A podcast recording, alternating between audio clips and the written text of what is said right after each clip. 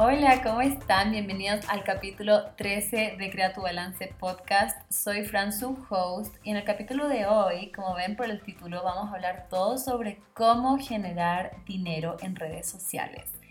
Este tema me parece demasiado interesante, me hubiese encantado escuchar un podcast así cuando empecé con todo el tema de Instagram, de YouTube, para poder aprender un poco sobre cómo funciona este mundo, si es que es rentable ser influencer, entre comillas, o cómo es que alguien puede ganar dinero en redes sociales. Entonces, eh, vamos a estar hablando un poco sobre, o sea, les voy a contar un poco sobre mi experiencia, sobre lo que he ido aprendiendo y también hay un montón de preguntas demasiado interesantes que me hicieron para que hablemos en este podcast, así que estoy muy emocionada por contestarles.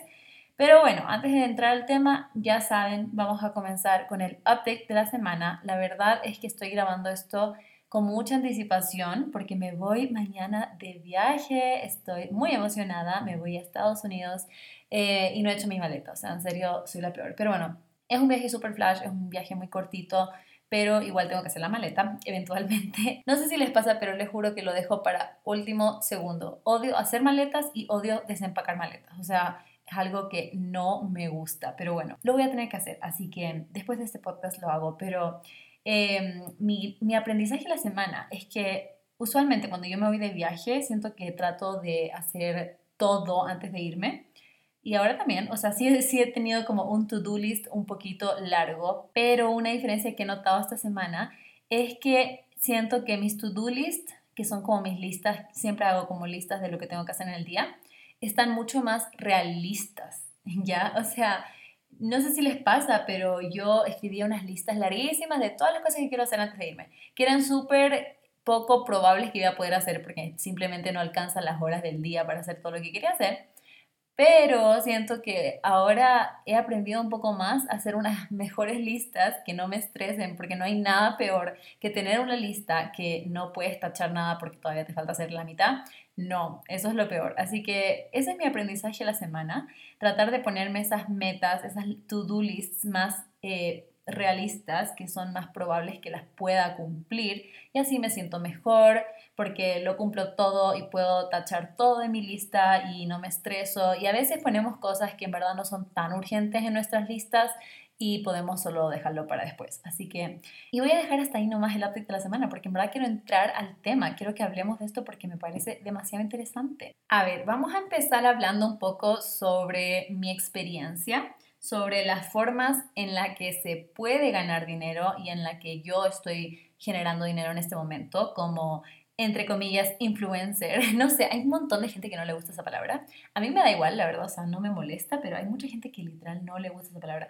A mí sí me gusta, o sea, X, como que, no sé, yo me han dicho que soy micro-influencer. Creo que depende del número de seguidores que tienes, pero micro-influencer, ya les cuento mi experiencia como micro-influencer. y es que a ver, hablemos primero las redes sociales en sí, o sea, cómo funciona. Instagram te paga, alguna vez preguntaron como que depende de los likes, los seguidores que tienes, o con YouTube, cómo es, son las vistas, son tus suscriptores, y con TikTok también que es un poco más nuevo, pero también cómo funciona eso, o sea, al final ellos mismos, la aplicación mismo te paga o cómo funciona. Entonces es súper interesante porque Instagram en sí no paga no sé si esto ha cambiado y ya saben, si están escuchando esto después, tal vez esto puede cambiar. Pero hoy en día Instagram en sí no paga, o sea, la aplicación Instagram o Facebook, que como que es el dueño de Instagram, no, no paga por contenido, no paga por likes, no pagan por tus seguidores, nada. Pero YouTube y TikTok sí pagan.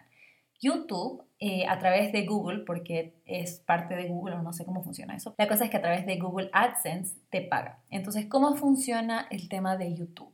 A ver, primero que todo, creo que no es legal hablar sobre los, los, valores en sí de YouTube. O sea, alguna vez vi eso porque eso sí hay un montón. Si se ponen a buscar en YouTube como que videos de cuánto dinero puedes generar en YouTube, te muestran así como que literal el AdSense, Google AdSense, que muestra exactamente cuánto generaste en tu video. Y creo que eso es ilegal. O sea, he escuchado que eso es ilegal. Pero bueno, la cosa es que yo no les voy a dar números exactos, solamente les voy a decir como que más o menos alrededor para no meterme en problemas, porque no, no quiero, aunque dudo, dudo que YouTube o cualquiera de Google o lo que sea sepa de la existencia de este podcast. Pero vamos a, hacer el disclaimer, pequeño disclaimer, no voy a dar números exactos, solo les voy a decir como alrededor y cómo funciona. O sea, primero es importante saber que hay como estos límites, o no sé si son límites, ¿cómo se diría? O sea, tienes que cumplir ciertos requisitos, requisitos es la palabra, antes de que te paguen en YouTube. O sea, por ejemplo, yo no sé si esto ha cambiado porque sí cambia, cambia con el tiempo, pero cuando a mí me tocó, eh, cuando yo recién me metí en el mundo de YouTube, tenía que tener por lo menos mil suscriptores y cuatro mil horas de video visto.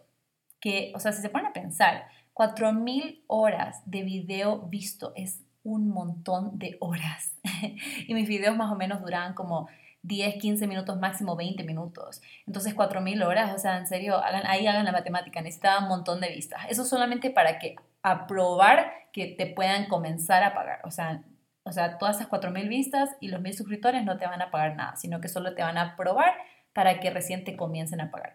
Entonces cuando por fin alcancé eso, que yo creo que fue como un año o un año y medio después de empezar mi canal de YouTube, dije, yay, por fin me van a pagar. Aunque, a ver, vamos a hacer un paréntesis, una pausa. Para mí, cuando yo empecé YouTube y empecé Instagram, en verdad empecé Instagram primero, no tenía como que la intención de que fuera mi trabajo tiempo completo ni nada de eso. O sea, en verdad yo ni siquiera sabía cómo funcionaba. Como les digo, me hubiese encantado escuchar un podcast así porque no sabía si se podía vivir de eso o no. Entonces como que sí era como un poco o sea, qué cool que me paguen, pero no sé si va a funcionar o no va a funcionar, no sé cuánto van a pagar, vamos a ver. Entonces nunca fue mi intención. Pero sí estuvo súper cool cuando me aprobaron y me dijeron como que ya te vamos a comenzar a pagar y todo, yo como que emocionadísima. Hasta que me di cuenta que en serio YouTube no paga casi nada, en serio. Es súper bajo lo que paga. ¿Y cómo funciona? No es por la cantidad de seguidores o suscriptores, como se dice en YouTube, que tengas, sino que es por la cantidad de vistas, pero no solo vistas. No sé si les ha pasado cuando están en un video de YouTube y de repente les sale un ad, un comercial, un, ajá, un reclame, algo les, les interrumpe su video. Ya, cuando ustedes están viendo ese ad, si lo ven completo, no hacen clic en ese skip ad, le están ayudando un montón al creador que ustedes están viendo del video que están viendo. Entonces, eso es lo que va sumando. Y se han dado cuenta que a veces hay videos que tienen muchos de estos ads, o sea, las personas, los creadores en sí pueden poner como lugares en donde ellos quisieran que esos ads estén. A veces solo es al comienzo, a veces al final, a veces entre medio del video. Eh, y ellos ponen ahí y a veces eh, las marcas, digamos, de las compañías que quieren poner su publicidad en videos de YouTube van a elegir como que en qué creador quieren. O sea, el creador no elige qué, eh, qué ad, qué comercial te va a salir. Y eso es súper interesante porque una amiga alguna vez me dijo como que, Fran, qué raro, me saliste comercial en tu video. Yo como que yo no elijo eso, o sea, literal tú solamente pones ahí como que dónde quizás podrías meter esos ads y después llegan estas marcas y ponen el ad ahí. Ya, dependiendo de cuántas personas vieron el ad completo o quizás no vieron completo, pero igual va sumando, pero menos cantidad, ahí vas a ir sumando. Si la persona, digamos, solamente vio dos o tres minutos del video y solamente alcanzó a ver un ad, va, a generar un poquito menos dinero a que si es que una persona vio el video completo de 20 minutos y habían como 5 ads y digamos que no le puso skip ad a ninguno, buenísimo, apoyaste full a tu, al creador que estés siguiendo en YouTube. Así que así más o menos funciona, pero ¿qué pasa? Lo que pasa es que esta cantidad de dinero que generas en YouTube es diferente dependiendo de dónde te encuentras o de dónde estás viendo. No sé si les pasa cuando viajan eh, y ven YouTube o digamos si usan un VPN, eh, este que pueden usar para mostrar que estás en otro país, pero la cosa es que tú cuando te metes a YouTube cambian los comerciales que estás viendo, cambian en relación a dónde estás. Entonces cuando yo, por ejemplo, me voy a Chile, yo veo comerciales de Chile, cuando yo me voy a Estados Unidos, yo veo comerciales de Estados Unidos en YouTube. Entonces, ¿qué pasa? Hay un presupuesto súper diferente dependiendo si estás en Latinoamérica o si estás en Estados Unidos. Entonces, las personas, creadores que tienen un público mayor en Estados Unidos van a generar mucho más dinero de los ads que la gente que vive en Latinoamérica. Lamentablemente, porque la mayoría de la gente que ve mis videos son de, Latinoamérica, de, Chile, de Ecuador, de México, Argentina son uno de los principales que tengo. Entonces, eh, no se va a generar tanto dinero. Entonces, bueno, si quieren así números exactos, ya, ya les dije que no les voy a dar exacto, exacto, pero no sé si luz justo acá atrás, pero bueno. No les voy a dar exacto, exacto, pero más o menos puede variar entre, ya les puedo decir, como 50 dólares, estos dólares americanos, a 200, 300 dólares mensuales, pero va a variar mucho en si tuviste un video que se hizo como, entre comillas, viral, o sea, si alcanzó mucha gente o no alcanzó a tanta gente. O sea, eso va a ser súper importante en, en, la variación de ese número, ¿no? Y cuántos videos subes, porque al final es el total de vistas. Si estás subiendo un montón de videos al mes, probablemente vas a tener más vistas. Personalmente no sería algo que me funcionaría para poder vivir de eso, digamos a menos a que quizás subas un montón de videos y tengas como que un poco más. Pero yo, por lo menos lo que yo he visto, es bien difícil poder controlar eso porque al final del día depende mucho de las personas que te están viendo, cuántas personas te están viendo y eso está un poquito fuera de tu control. O sea, a veces tienes videos que le puede ir súper bien y hay otros videos que no les puede ir tan bien. Y algo que me está pasando a mí, que no sé si me va a desviar un poquito el tema, pero bueno, o sea, ya saben, en este podcast a veces yo me desvío un poco, así que lo que pasa es que a veces yo sé cuáles son los videos que van a tener más vistas, yo sé cuáles son videos que podrían ser más virales, entre comillas. Y por ejemplo, para mí, cuando yo empecé a tener videos que les empezó a ir mejor, me di cuenta que eran los challenge, por ejemplo, o sea, como comiendo rosado por un día, todavía es el video que tiene más vistas en mi canal, eh, comiendo literal colores por un día, comiendo como tal persona, comiendo como Sasha Fitness, por ejemplo, o sea, hay, hay un montón de cosas, de, de, hay un montón de como ideas que son súper como trendy. Por ejemplo, no sé si se acuerdan cuando se, cuando se hizo esto del eh, comí 5.000 calorías, 10.000 calorías en un día, 5.000 calorías en un día, como que eso se hicieron súper virales y la gente veía todos esos videos. O, por ejemplo, me acordé del el video este cuando pedí, la, pedí lo que pidió la persona al frente, que estuvo, ese challenge me encantó. Tú ibas a un drive-thru, o sea, esto es como donde pides la comida eh, en el auto y nos íbamos por ahí y tenías que pedir lo que pidió la persona al frente. Ya, esos videos les iba súper bien, tenía un montón de vistas porque era lo que estaba trending en ese momento. Pero hoy en día, la verdad, yo la plataforma de YouTube me encanta para compartir como que mi día, compartir mis tips y hábitos saludables, pero de una forma como que muy casual, o sea, mostrándoles mi día, diciendo como que saben que me comí esto y después hice esto y hoy día no hice ejercicio, hoy día sí hice ejercicio, eh, voy a hacer journaling porque me ayudó a no sé qué, o sea, es más como que conversar, un poco como esto del podcast, de cómo hablar, eh, creo que me conocen un poco más en YouTube. Entonces estos challenges, aunque eran súper divertidos, Últimamente no los he estado haciendo tanto porque prefiero mostrarles más como mi día a día y al final el propósito de mis redes sociales es tener ese espacio en donde les puedo ayudar a vivir una vida más saludable sin que tengan que ser muy restrictivos o seguir una dieta estricta o algo así. Entonces creo que se alinea mucho más el contenido de este tipo para mí, pero me he dado cuenta que también eso tiene menos vistas y menos vistas también significa menos ingresos, digamos, de parte de YouTube. En cuanto a TikTok, o sea, yo soy un poco más nueva todavía en ese tema de TikTok, pero yo sí he visto que pagan.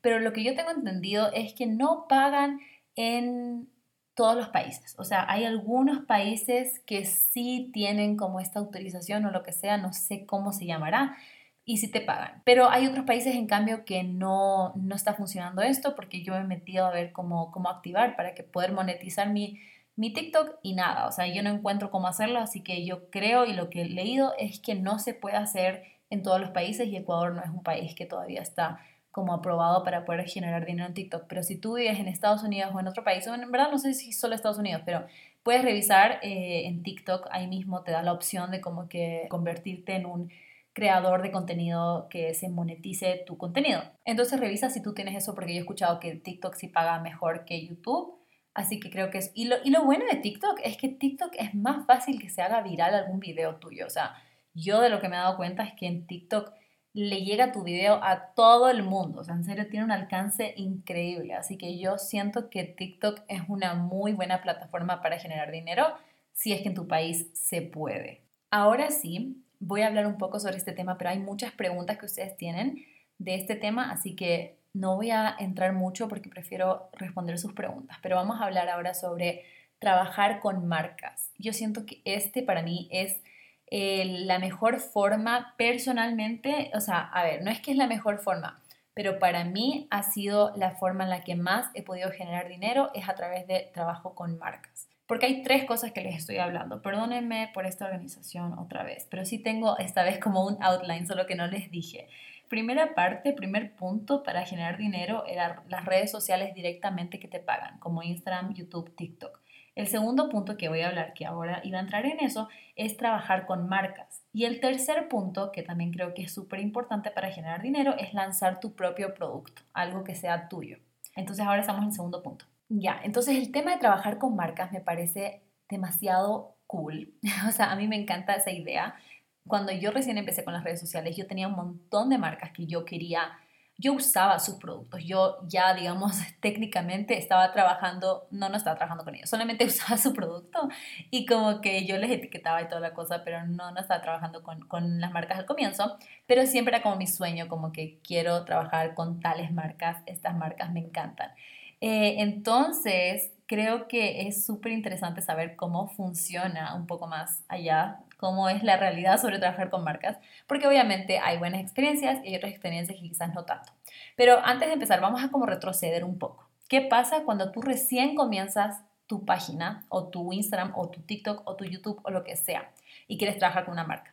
Yo personalmente siento que no sabía por dónde empezar. O sea, primero yo sentía como que, ay, es que yo no tengo tantos seguidores o ay, es que yo... Em, no sé muy bien esto, no, no, no, sé, no tengo tantos likes en mis fotos, hay personas que tienen mucho más, ¿cómo voy a trabajar yo con una marca? ¿Cómo voy a pedir que alguien me pague por hacer esto si al final esto también me gusta? Esto lo hago por diversión, esto lo hago para poder compartir el contenido con las personas que quiero que vean este tipo de contenido. ¿Cómo voy a cobrar por eso? Y, o sea, siento que eso sí fue como un dilema al comienzo, porque en serio, sí es un poco difícil, porque primero no se habla tanto del tema. Entonces, no es que yo sabía cuánto se cobra, cómo se cobra, a partir de cuántos seguidores puedes empezar a cobrar, cómo funciona, o sea, no tenía idea. Entonces, si a, mí una marca se me acercaba o me escribía o me daba un regalo, yo hacía todo por canje. Para los que no saben, el canje es como que, ya, yo te doy mi producto y tú haces como contenido. Y ahí pueden ver como que si es contenido como historias o posts o lo que sea. Ahí pueden ver qué tipo de contenido van a hacer. Y yo hacía esto un montón al comienzo. Y creo que está bien, una forma de comenzar. Quizás todavía no tienes como una comunidad construida, entonces sí puede ser una buena forma empezar así, tratar de, de ir probando, de ir viendo, haciendo este canje. A ver, ese es mi primer punto.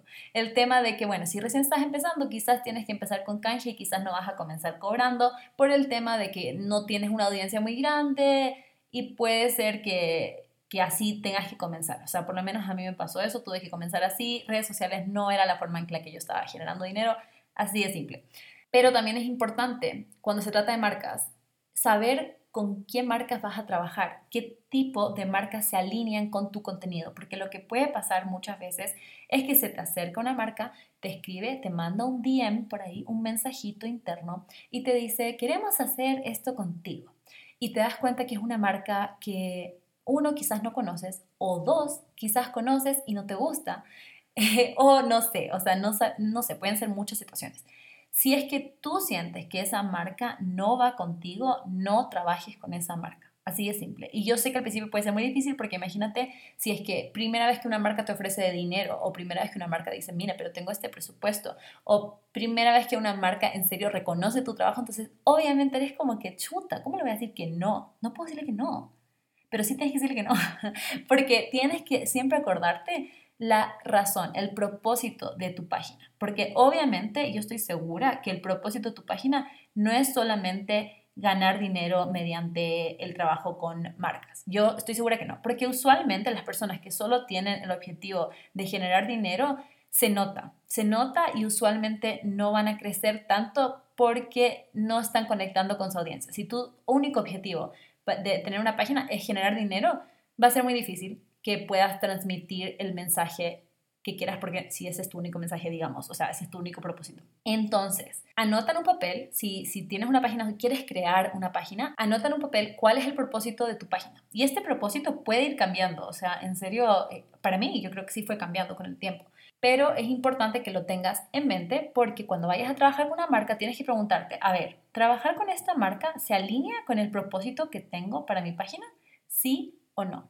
Y si es que no, ya vamos a hablar de cómo le dices que no a una marca, porque justo alguien me, me puso esa pregunta y me parece súper interesante por contestar. Entonces, y también hay otras preguntas que son como, ¿cómo hacer? O sea, si tú puedes contactar a la marca o ellos te contactan a ti, ya vamos a hablar de todo eso. Es que en verdad sus preguntas están demasiado buenas, por eso no, no quiero como spoil, no quiero como darle la respuesta antes de sus preguntas, así que voy a esperar a, sus preguntas. Pero otro tema que también es importante es reconocer tu valor.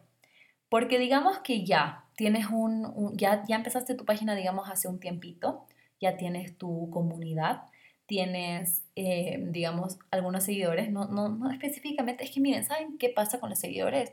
Siento que no hay como un número exacto, que yo les digo como que ya tienes 10 mil, 20 mil, 30 mil, 50 mil, 100 mil seguidores, ya perfecto, ahora sí cobra.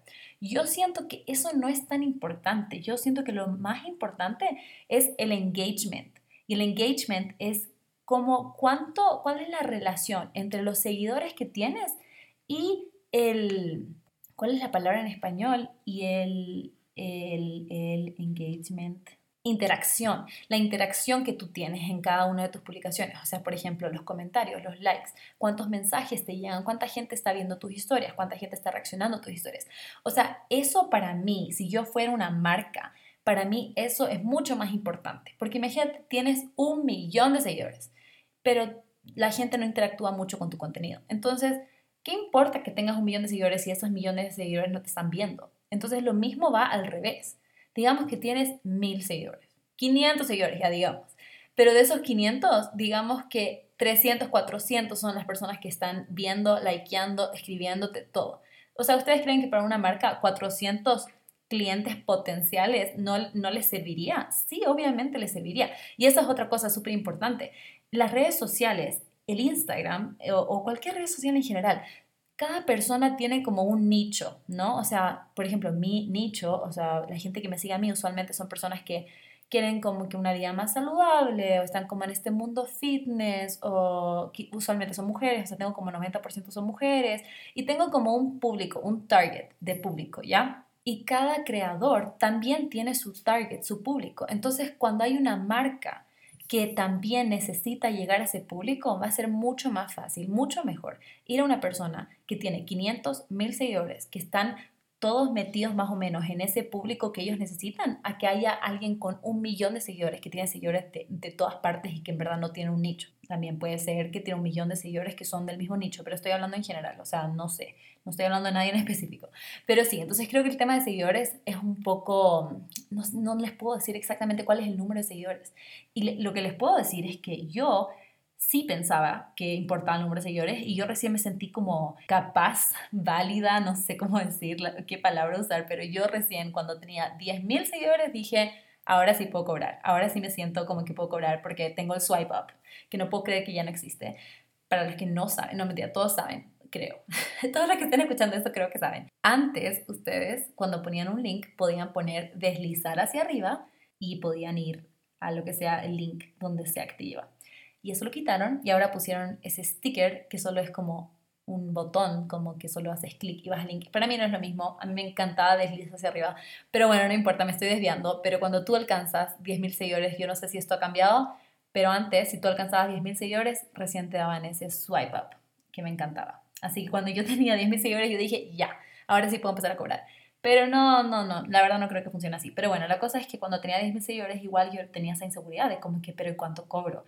Y creo que eso es algo que en serio siento que se debería hablar. Yo quiero que todas las influencers, microinfluencers, lo que sea, creadores de contenido, se junten y digan, yo cobro esto, yo cobro esto, mándame tu tarifario, quiero ver. Porque siento que en verdad hay tantos precios diferentes y no sabemos cuánto cobra la otra persona. O sea, yo solo tengo algunas amigas que, con las que, digamos, tendría esa confianza de preguntarle cuánto te está pagando tal marca para poder saber, especialmente si va a trabajar con la misma marca, para poder saber más o menos cuál es el presupuesto. Porque, ¿qué pasa con muchas marcas? No quieren pagarte tanto, ¿verdad? Como cualquier empresa, digamos, en general, no cualquiera, ¿no? Pero muchas empresas, especialmente cuando son grandes, quieren tratar de pagarte lo menos posible. Entonces siempre van a tratar primero con canje, Después, como que, ah, em, quizás, eh, no sé, si tú le dices que no canje, quizás te van a ofrecer un poquito más. Pero la cosa es que es muy diferente. Yo me di cuenta de esto con diferentes marcas, digamos que la misma marca está trabajando con diferentes influencers, yo me di cuenta que a, un influencer hacía canje, a otro influencer le pagaba, no sé, 300 dólares, a otro influencer le pagaba 500 dólares por el mismo trabajo y a veces con seguidores muy parecidos. Entonces, en verdad es mucha negociación es mucho de, como que ver cuánto tú crees que tu contenido vale, de tener como un media kit en donde tú tienes, mira, esta es la interacción que yo tengo, estas son las personas que yo alcanzo, esta es, la, es mi target, este es el porcentaje de mujeres que tengo, esta es la edad que son, tienen y tratar de convencer a la marca que vale la pena pagar eso. Porque al final del día tú estás promocionando un producto o ropa o lo que sea. Yo estoy pensando mucho en comida porque eso es la mayoría de lo que yo trabajo con comida, pero puede ser lo que sea la marca que, represente la marca. Tú estás promocionando eso en tus redes sociales y tus redes sociales valen un montón. Y eso es otra cosa que yo pensaba. Yo decía, ay, pero hacer una historia a mí no me cuesta nada. O sea, son 15 segundos. En verdad que lo puedo hacer, facilito, no es tanto trabajo, no es tanta cosa. Pero no, eso no es lo que vale. Lo que vale es cuánto tiempo has estado creando contenido, cuántas personas has alcanzado, toda esa comunidad que tú creaste. Eso vale. Entonces, eso es lo que le estás poniendo el precio, no solamente los 15 segundos que estás grabando en ese momento de esa marca, es todo lo que hay detrás. Entonces, creo que sí es importante encontrar y darte cuenta del valor que tiene tu contenido. Y también si puedes conversar con otros influencers que estén trabajando con esas marcas para poder saber más o menos. Porque en serio, yo he escuchado unas cosas en serio terribles, porque a mí sí me cae mal eso. O sea, me cae mal que una misma marca no, no tenga como el precio. Algunas sí, ¿no? Algunas marcas sí tienen sus precios y dicen esto pago por un reel, esto pago por historias, esto pago por no sé qué. Pero muchas marcas son como que, a ver, tú mándame tu tarifario. No solo eso, porque digamos el tarifario serías tú, o sea, tú estás mandando tu tarifario, pero muchas veces pasa que dicen, mándame tu tarifario, tú mandas tu tarifario y te dicen, mm, sorry, solo tenemos presupuesto 100 dólares. Pero después te enteras que Juanita, la influencer, le han estado pagando 400 dólares por lo mismo. Eso me parece mal, eso me parece mal. Deberíamos tener como que más comunicación de eso para que no le pase eso a la gente. Yo no sé, quizás me, quizás me, me inspiré mucho en esto, creo. Pero bueno, la cosa es que eso pienso. Y ahora sí, vamos a seguir con el siguiente tema porque si no, no vamos a alcanzar con las preguntas y ya me extendí mucho. Pero bueno, el tercer tema es lanzar tu propio producto, que este me encanta, o sea, esto es como que mi goal de vida, mi meta, sí. Es uno de mis favoritos porque es algo tuyo. Es algo que dependiendo de lo que sea del, del mundo en el que tú estés, tú puedes crear un producto. Se puede ver súper diferente. Por ejemplo, yo puedo decir que para mí algunos de los productos que yo he creado han sido ebooks, recetarios online y el, esto fue en colaboración con otra marca, pero el journal fue como el primer producto físico que empecé a vender. Y para mí eso fue increíble, porque era como otra forma de conectar con tus seguidores. Ahí también no sé si han visto como con muchos influencers eh, más internacionales, siento que he visto el merch, que es como ropa de la marca de este influencer. Entonces tienen como que la ropa con su nombre, con su logo, con diseños que ellos hicieron y eso, y la gente lo compra porque es como que sientes que eh, tiene, o sea, estás apoyando a tu influencer y también te gusta el logo o lo que sea. Y entonces eso también me parece súper buena forma de generar dinero. Siento que cuando tú ya tienes una comunidad un poco construida y ni siquiera, como les repito, no se trata del número de seguidores, sino que de las personas que conectan contigo, las personas que dicen, saben que yo quiero comprar eso porque yo amo a tal persona y quiero usar eso que está usando porque me encanta, ya, ahí ya está. O sea, siento que en verdad eso me parece muy cool. En algún punto de la vida me encantaría poder crear un producto de comida, o sea, me encantaría poder hacer por un tiempo hice, por un tiempo hice barritas de, tipo sneakers y las vendía, pero era como muy em, micro, digamos, o sea, no lo hice como en plan gigante y me gustaría en algún punto hacerlo como más grande, hacer algo, algún tipo de snack o algo, en verdad no sé qué, y poder venderlo como en supermercados o algo así, tener como que mi propio producto. Y lo que es bueno, por un lado, es que cuando tú tienes tu propio producto y ya tienes como redes sociales, puedes utilizar esas redes sociales para mostrar tu producto para que la gente vea cómo es, para enseñarle cómo funciona dependiendo de qué sea. Y tienes toda esta gente que quizás va a estar interesada en ese producto. Si te han seguido hace tiempo y les gusta lo que compartes y ese producto se alinea con lo que tú estás haciendo, entonces buenísimo. Y algo que me parece muy cool es hacer colaboraciones. O sea, a mí me ha gustado mucho hacer colaboraciones porque muchas veces es lindo combinar como que las fortalezas de diferentes personas para hacer algo lindo. Por ejemplo, lo del journal que estamos trabajando ahora, Y ahora, ¿qué día es? ¿Qué día va a salir esto? ah, ya casi sale el journal. O sea, literal va a salir entre hoy y el... esta semana, esta semana sale, así que ahí me escriben.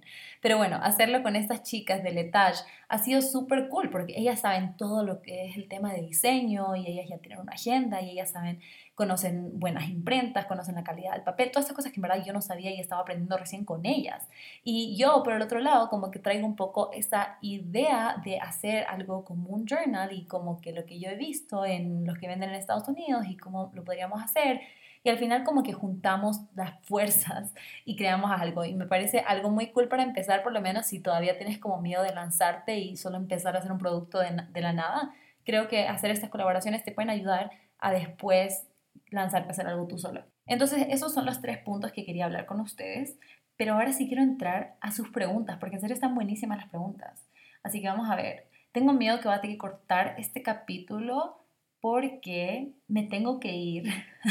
Soy la peor. Me tengo que ir a hacer las uñas porque quiero pintarme las uñas antes de irme eh, de viaje. Porque en serio, a ver, esto súper me voy a desviar demasiado, pero bueno, ya. Entonces, escuchen. Lo que pasa es que yo tengo una clase que se llama técnicas dietéticas y en el laboratorio no nos dejan pintarnos las uñas. Y tuve esta clase todo este semestre ya por fin esta semana terminamos esa clase y por fin me puedo poner esmalte de uñas sin preocuparme de tener que sacármelo la siguiente semana. Entonces, no saben la felicidad. O sea, en serio, casi que tenía ganas de ponerme uñas largas, así como que nunca me he hecho ya, pero me parecen muy lindas, pero sé que yo no tengo paciencia para tener esas uñas. Pero en serio estoy tan emocionada. Entonces dije, no, no, no, no, me tengo que pintar las uñas y mi hora es en como, o sea, en cinco minutos tengo que salir de acá. Pero si no alcanzamos a contestar las preguntas, no vamos a alcanzar. Solo vamos a pausar esto y voy a volver y vamos a seguir. Para ustedes no va a haber pasado ningún tiempo, nada de tiempo, ningún tiempo. ¿Qué pasa? Para ustedes no va a haber pasado nada de tiempo, pero quizás mi voz suene diferente o algo así, no sé, típico. Pero bueno, ya, vamos a contestar primero algunas preguntas, ¿ya? A ver, primero, acá dice, ¿cómo puedo comenzar? A ver, ¿cómo puedes comenzar a generar dinero en redes sociales o cómo puedes empezar a crearte tu página? No estoy segura a cuál te refieres, pero si es cómo puedes empezar a generar dinero en redes sociales, creo que igual tienes que comenzar creando esa comunidad. O sea, primero tienes que tener una comunidad estable, tienes que tener personas que les guste tu contenido, tienes que compartir contenido de valor. ¿Qué significa contenido de valor? Contenido que a alguien le va a aportar algo, que alguien aprenda o sienta algo con tu contenido. Y cuando ya tienes un poco esa comunidad, siento que se te va a hacer mucho más fácil eh, generar dinero de muchas formas, que puede ser como las que les dije, mediante las redes sociales directamente, con marcas o también con tu producto. A ver, acá otra persona dice, ¿uno debe hablarle a las marcas o ellos te contactan? Ya, esta pregunta me encanta. a ver, yo creo que puede ser ambas formas. Yo contacté y les voy a contar, les voy a contar así con nombre y apellido, no mentira, o sea, sí, verdad, pero ya. a ver, les cuento que la primera marca que yo contacté fue Pacari que si no conocen, es una marca de chocolate que a mí me encanta. Y cuando empecé, yo no saben. O sea, tenía tanto miedo de contactar a Pacari porque era como que, a ver, Pacari no me necesita, Pacari está en todas partes, Pacari es internacional, Pacari tiene un montón de cosas. Y, o sea, yo en ese entonces no sé cuántos seguidores tenía, pero como que no era como gran cosa, ¿no? Entonces, en verdad, sí era como que, ay, qué miedo. Y además que les voy a cobrar, porque literal, les mandé un tarifario, les mandé con precio y todo. O sea, fue como que yo quiero trabajar con esta marca, pero yo reconozco mi valor, entonces voy a poner tal precio. Y me moría de miedo, la verdad, cuando lo hice la primera vez.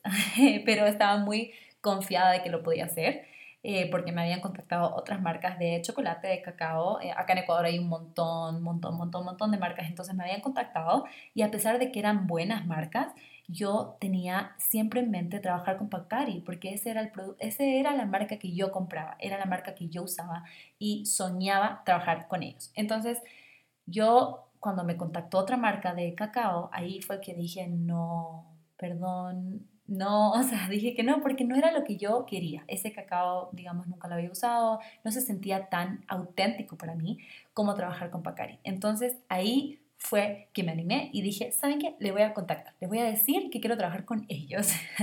y en verdad, bueno, a mí me resultó, en verdad que el día que me dijeron que sí, yo estaba tan feliz, o sea, no saben la felicidad, o sea, era como que qué cool, voy a poder trabajar con una marca que me encanta y además me van a pagar, o sea, soy la persona más feliz del mundo. Entonces, la conclusión es que sí, tú puedes contactar a la marca sin problema. Pero también lo que me he dado cuenta últimamente, y no quiero que esto suene como creída, siento que va a sonar como creída, pero no quiero que suene como creída, sino que tengo un mensaje detrás. Después de que yo contacté a Pacari, yo no he contactado a ninguna marca más. Pero no es porque no he trabajado con ninguna marca más, sino que después de empezar a trabajar con Pacari, las marcas empezaron a llegar. Entonces, mi, el aprendizaje o la enseñanza que les quiero dar es que cuando tú compartes contenido que, que es auténtico para ti y que también transmite un mensaje que le está llegando a mucha gente, las marcas lo notan, no todas, obviamente, porque hay muchas marcas que están como en otra y no siempre van a alcanzar a ver tu página, por eso creo que está súper bien contactar a las marcas que tú quieras trabajar, pero me di cuenta con el tiempo, las marcas me están contactando. Últimamente, en este año, que yo creo que he tenido mucho más exposición mediante TikTok, me han contactado muchísimas marcas. Y yo no, o sea, yo no las he buscado, literal, solo llegan a mis mensajes o a mi mail o lo que sea, y llegan y me mandan propuestas o me piden mi tarifario o quieren trabajar conmigo. Y es como que, wow, qué cool que, que yo no he tenido que contactar a marcas, sino que ellos llegan a mí. Entonces yo creo que puede funcionar de las dos formas, pero creo que cuando tú estás creando contenido de valor, es más fácil que la marca te encuentre. Y también hay como que agencias y todo esto. Y yo creo que de repente, no sé, no sé, ¿verdad? Cómo funciona por el otro lado ya. Pero como que creo que, que, que mientras más vas compartiendo, yo creo que estoy como una lista y en alguna parte, yo no sé si eso existe, pero yo siento que existe como una lista de como eh, personas, influencers que hacen como comida saludable o cosas así y creo que por, por ahí quizás a veces me contactan, no sé. Pero yo creo que, como les digo, las dos formas son súper válidas. Cualquiera de las dos formas está súper bien. Y ahora sí vamos a tomar una pequeña pausa comercial. No mentira, solo vamos a pausar un segundo y si cambia mi voz, perdonen. Hello, ya volví. No sé si cambié mi voz o no cambié mi voz, pero ya tengo las uñas pintadas. Yay, qué emoción, me pinté de color blanco, les puse en Instagram qué color creen que me va a pintar y me pusieron rosado, porque literal siempre me pinto rosadito, claro. Pero esa vez me pinté blanco, como por Navidad, ¿saben? Como nieve, así me gusta un montón cómo quedó. Y ahora sí, continuemos con las preguntas en donde nos quedamos. Eh, voy a seguir diciéndoles, acá tengo, miren. ¿Cómo creciste en redes sociales? Bueno, o sea, en verdad yo creo que fue muy, un proceso muy largo. Em, o sea, para mí los tips más importantes para crecer en redes sociales es uno, ser constante con tu contenido, o sea, no solo publicar una vez al mes y desaparecerte, aunque yo sé que eso puede pasar, pero trata de no hacer eso y también tratar de reconectarte con ese propósito que les decía antes, o sea, siempre tener en cuenta qué quieres lograr, porque eso te va a ayudar a crear contenido que va a atraer a las personas que tú quieres atraer y después, ajá, se va a ir creciendo esa comunidad que tú tienes. Entonces yo creo que eso, o sea, me ayudó a mí, eh, creo que también ser estratégica con las redes sociales que utilizas, dependiendo qué tipo de contenido vas a compartir. No necesariamente necesitas todas las redes sociales. Si quieres más como estilo videos, como YouTube, o si quieres como más fotos, que puede ser Instagram, o sea, depende un montón. Ahí después tienes que ir viendo cuál es eh, la red social que quieres. Obviamente siento que TikTok ahora es un boom, siento que es una muy buena forma de crecer, pero no siento que siempre es bueno tener más y más y más seguidores. Eh, aunque muchos pueden pensar que sí es bueno, pero no necesariamente, porque saben que me di cuenta, por ejemplo, yo este año he crecido mucho, he, más de, he duplicado mis seguidores en un año, lo cual es súper raro porque yo, o sea, en Instagram, porque yo en Instagram, o sea, literal, me quedé como pegada en 20 mil seguidores por mucho tiempo y de repente con TikTok me creció mucho Instagram y ahora casi tengo 70 mil seguidores, que es una locura, pero la verdad que siento que la mayoría de estos seguidores vienen de TikTok y eso no es malo, sino que en TikTok yo solo comparto recetas, entonces las personas quieren, vienen a mí por recetas, pero yo en YouTube, por ejemplo, siento que comparto mucho más como mi estilo de vida y tips saludables y cosas así ajá, ahí no tengo tantos seguidores tan rápido. Entonces, no siempre el número importa, ¿sabes? Enfócate en crear buen contenido y conectar con tus seguidores. ¿Cómo hacer cuando no te interesa trabajar con una marca? Le dices, o sea, tal vez no así tan directa, como no quiero trabajar contigo.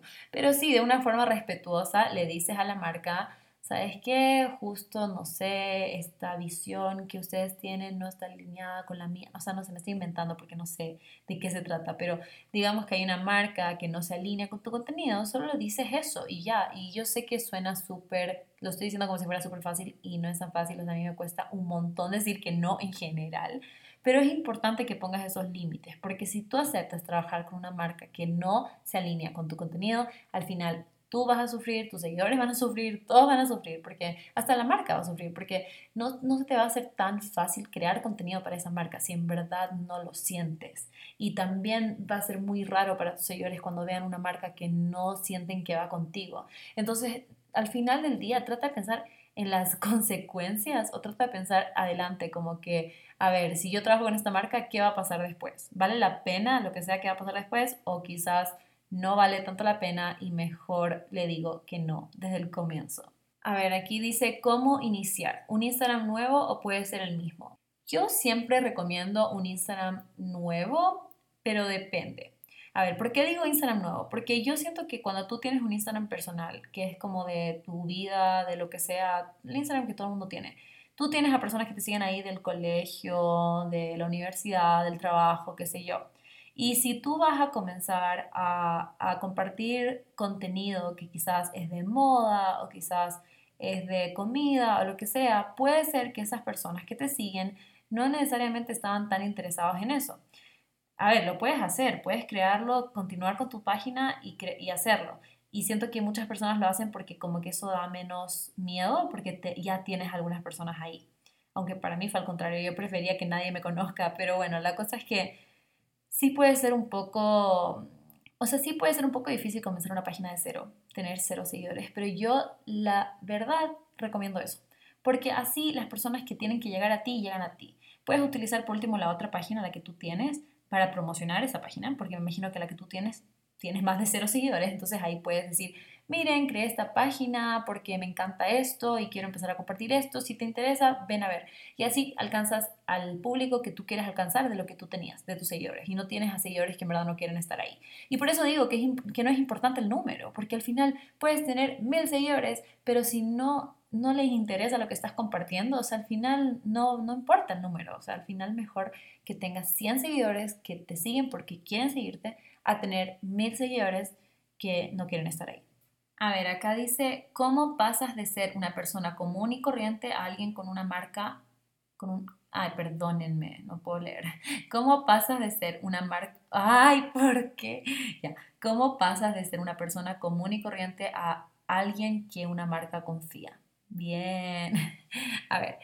O sea, no, tú continúas siendo una persona común y corriente, como dices aquí. O sea, tú eres tú quien sea tu marca. O sea, esto, a ver, yo quizás estoy hablando muy de como perspectiva influencer, entre comillas. O sea, sí estoy hablando de como que cuando tú eres tu marca, tu cara, digamos, tú eres tú. Entonces yo no creo que eso tiene que cambiar. O sea, tú sigues siendo tú, solamente que ahora estás tratando de compartir tu mensaje a un mayor grupo de personas. Entonces, en verdad, la marca va a confiar en ti sin, sin eh, depender de quién eres tú, sino de qué transmites, qué contenido estás compartiendo. Si eso se alinea con lo que ellos quieren compartir, entonces van a querer van a confiar en ti, van a querer trabajar contigo. Entonces, la verdad, eso no te preocupes. Tú sé tú y comparte lo que tú realmente quieres compartir. Acuérdate del propósito que tú tengas en tus redes sociales y la marca va a confiar en ti. Obviamente también eh, cuando ya estás trabajando con una marca se conocen, te das cuenta cómo son, o sea, algo que es importante, que no sé si hay una pregunta sobre esto, pero voy a aprovechar porque me acordé de esto, es que a veces hay marcas que te exigen cosas y que te dicen, ya, yo quiero que tú utilices estas palabras y quiero que tú pongas esto y esto y esto y esto. Y muchas veces hay que decirles a las marcas, hay que hablar con ellos, hay que decirles, ¿sabes qué? O sea, gracias por, o sea, entiendo tu idea, pero creo que sería una forma más auténtica hacerlo de esta manera. O sea, la idea no es que la marca te dice qué hacer y tú haces. O sea, esto es un trabajo en equipo porque tú conoces a tu público, tú sabes cómo vas a traer lo mejor que esa marca sabe. Obviamente esa marca tiene un montón de experiencia también y sabes de su producto y sabe cómo quiere comunicar su producto, pero tienen que hacer como una unión de ideas. No puede solamente ser lo que ellos quieren, porque lo que ellos quieren tal vez no se alinee con la forma que tú te comunicas con tu público. Entonces, eso sí, me parece muy importante que se comunique con la marca antes, porque muchas veces hay contratos y la marca puede poner ahí como que el influencer hace lo que se le pide. No me no, no creo que, no, no dice eso el, contrato ya, pero sí puede ser que hay algo que diga ahí como que tiene que utilizar tal música, tiene que decir tales palabras, tiene que hacer no sé qué. Entonces, obviamente eso se debe comunicar y se debe hablar antes de firmar cualquier contrato para que sepan que tú vas a querer utilizar tu forma de comunicación y obviamente pueden ir conversando. Y también vale con productos, por ejemplo, porque a mí me ha pasado que hay marcas que me gustan un montón, pero tienen ciertos productos que no o no me gustan, o tal vez yo no como en, el día a día, o, simplemente no, no me nace, eh, o tal vez trabajo con otra marca, no sé, X. La cosa es que hay productos que yo digo, mira, me encanta tu marca, trabajemos, pero solo con estos productos porque estos otros no. Y eso es importante porque muchas veces, si tú no dices eso desde el comienzo, dices, ay, pero es que ya estaba en el contrato y es que son todos la línea de productos. ¿Y ahí qué? O sea, vas a tener que promocionar un producto que no utilizas o no crees en eso y al final, ajá, caes en como esto. Eso es lo, eso es lo que algunas personas una razón por la que muchas personas, no sé si muchas, pero una razón por la que algunas personas no les gusta trabajar con marcas es porque sienten que pierden esa eh, flexibilidad, pierden esa libertad de cómo hacer lo que yo quiera, porque ahora sí tienes que seguir un cierto lineamiento de la marca. O sea, al final del día, por más que sí va a haber una comunicación entre los dos, sí hay ciertas cosas que la marca te va a pedir. Entonces, sí tienes que Claro, conversar las cosas es importante, la comunicación, pero también hay cosas que simplemente vas a tener que ajustarte un poco a lo que la marca quiere si es que quieres trabajar con ellos. Pero obviamente siempre va a depender, o sea, no tienes que tampoco hacer algo que no quieras hacer, pero si en verdad la marca te gusta un montón y ellos quieren que, no sé, o sea, por ejemplo, esto escuché en el podcast de la Dani Schultz, que se los voy a dejar acá abajo, siempre les dejo una recomendación de podcast, les voy a dejar ese porque justo ahí habló sobre un viaje que ella hizo como de influencer, que me parece increíble, nunca he hecho un viaje así y me parece muy cool y habla un poco sobre eso. Y ahí dijo, por ejemplo, no sé, como que había una marca de shampoo. No sé, no sé, no me acuerdo, le juro. Pero bueno, la cosa es que me acuerdo que decía algo de que le dijeron que solamente podía utilizar ropa color verde, una cosa así, o no podía utilizar verde, no sé, no me acuerdo. Y la cosa es que eh, a ella no le pareció, a ella le gustaba un montón el color verde, entonces no, entonces dijo que no. Y eso es totalmente válido. O sea, si al final del día no vale la pena lo que sea que te está pidiendo la marca, pueden tratar de conversarlo, pero si la marca dice, no, en serio, o sea, esto necesitamos, porque, porque como les digo, la marca también tiene derecho a tener como que sus, sus reglas, no sé cómo decirlo, pero eh, tiene derecho a tener la forma, la línea gráfica que ellos quieran y tienen derecho a pedirte estas cosas.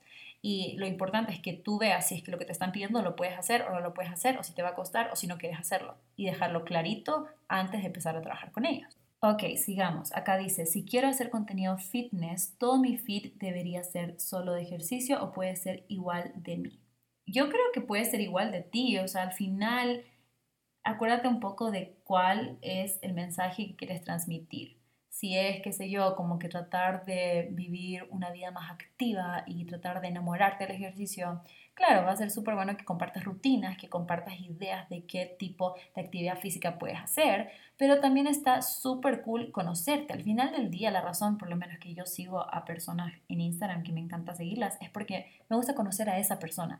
Obviamente es importante también sentir esa autenticidad de la persona y creo que eso se siente mediante el contenido que comparten y si sientes como esa conexión de que, ay, esta persona me cae bien. Yo siento que soy amiga de personas que ni conozco, no sé si conocen a Sarah's Day, por ejemplo, literal, yo siento que es mi mejor amiga y nunca ni me ha contestado ningún mensaje y le he mandado, pero bueno, qué sad. Siento que en redes sociales sí es un espacio para que la gente te conozca y obvio, tienes lo que sea la meta que tú quieras tener de compartir la información que tú quieras compartir, que está súper cool y así llegan a ti, pero al final del día la gente te quiere conocer. Así que me parece súper bien que pongas fotos tuyas. Quizás sí puedes encontrar una forma de cómo conectarlo con el contenido que tienes en general, o sea, sea contando algo sobre ti o algo sobre el ejercicio, poner un caption así como que motivacional o algo así, inspirar a la gente, no sé. La cosa es que ahí puedes ver la forma en la que lo puedes hacer, pero me parece súper bien que lo hagas. Y acá hay algunas preguntas sobre el número de seguidores. Dice, ¿cuántos seguidores necesitas para trabajar con una marca? ¿Se tiene que tener un número de seguidores? No, como les dije antes, yo creo que no hay que tener un número de seguidores, pero creo que lo que es importante es que crees una Media Kit, que es como un documento o como una tarjeta de presentación, digamos, pero más que una tarjeta ya. Es como una presentación tuya de tus estadísticas en tus redes sociales. Entonces tú puedes mostrarle, porque muchas marcas, muchas marcas solo se fijan en el número de seguidores, es verdad. Hay muchas marcas que solo dicen, ah, necesito, necesito influencers de más de 100.000 seguidores, búscame, porque a veces hasta ni siquiera son las marcas en sí, sino que son agencias que buscan y encuentran marcas y a veces, o sea, a ver, perdona, Cintia, voy a hablar de ti, es mi amiga y ella eh, es vegana. Y le contactó una marca que tenía productos de animal. Y le contactó y le mandó como que, ah, queremos trabajar contigo, no sé qué. O sea, ni siquiera le leyeron su descripción o ni siquiera saben qué tipo de contenido tiene. Y muchas marcas hacen esto, porque muchas marcas no tienen el tiempo de estar revisando tu contenido, de estar viendo, depende. Hay muchas marcas que no tienen tiempo para hacer eso y solamente van a mirar cuántos seguidores tienes y con eso se van a quedar. Entonces ahí ya creo que es tu trabajo crear este media kit en donde tú muestres, mira, yo tengo, quizás no tengo tantos seguidores como tal persona, tengo tantos seguidores, pero mira mi engagement, mira cuántas personas me escriben cada día, mira cuántos mensajes recibo, mira cuántos likes, mira cuánto, cuántos comentarios, o sea, trata de crear, de vender tu contenido y mostrar también como que yo, por ejemplo, voy a hablar de mí porque yo no sé, o sea, no, no sé cómo funciona cada persona, pero por ejemplo, para mí, ¿qué ofrezco yo? Yo ofrezco cuando trabajo con una marca de comida, por ejemplo, yo ofrezco utilizar tu producto en alguna receta saludable, mostrar cómo se utiliza, la receta va a ser súper fácil de hacer, van a ser ingredientes súper fáciles de encontrar, voy a mostrar tu producto por, no sé, dos segundos durante el video, voy a mostrar cómo se utiliza, voy a, no sé, o sea, literal, no sé, depende de cada persona lo que va a hacer, pero es importante que le ofrezcas lo que esa marca tú creas que le va a interesar. Y por eso les digo que no importa cuántos seguidores tengan no importa, la verdad. O sea, en verdad creo que cuando las marcas se dan cuenta como que chuta, o sea, yo eh, busqué a una influencer y encontré a una que tenía muchos seguidores, pero al final no tiene tanta interacción. Entonces, eso no importa. La verdad es que eso no importa. Y bueno, ya vamos a ir leyendo la última pregunta porque si no nos vamos a pasar de la hora en este podcast. Me, creo que me emocioné, es que me encanta este tema, me parece muy interesante. En serio, siento que podemos hacer parte 2, parte 3, parte 4. No sé si a ustedes les interese tanto, pero bueno, ahí me cuentan. Em, la última pregunta es, ¿necesitas ser una influencer? Eh, o sea, a ver, para generar dinero, bueno, primero, ¿qué es una influencer, verdad? O sea, no sé si, si te refieres como que tener muchos seguidores, pero como les digo, no. Pero también, a ver, hablemos de todo lo que les dije. Si hablamos de YouTube, Instagram, TikTok, como ellos te pagan directamente, sí vas a necesitar un número de seguidores porque y un número de visualizaciones en general. Vas a necesitar que tu contenido sea un poco viral para poder generar dinero por YouTube y por TikTok si en tu país se aplica. Con lo segundo, con el tema de trabajar con marcas, no creo que necesitas tener un montón de seguidores, como les dije antes. Y con el tercero, que es el tema de los productos, eso tampoco creo que necesitas tener un montón de seguidores. O sea, tú en verdad puedes tener tu comunidad que puede ser entre comillas pequeña y eso la verdad es que no importa. O sea, pónganse a hacer la matemática. Si ustedes tienen mil seguidores y tienen 100 o 200 o 300 personas interesadas, sea súper bien. Depende obviamente qué producto estás vendiendo, depende cuánto cuesta, toda la cosa. Pero pónganse a pensar así, o sea, porque yo creo, y esto me pasa a mí un montón, es que no visualizamos los números como normal. o sea, a ver, no vemos o no, no, no asimilamos cuántas personas son las personas. ¿Por qué? ¿Por qué les digo esto?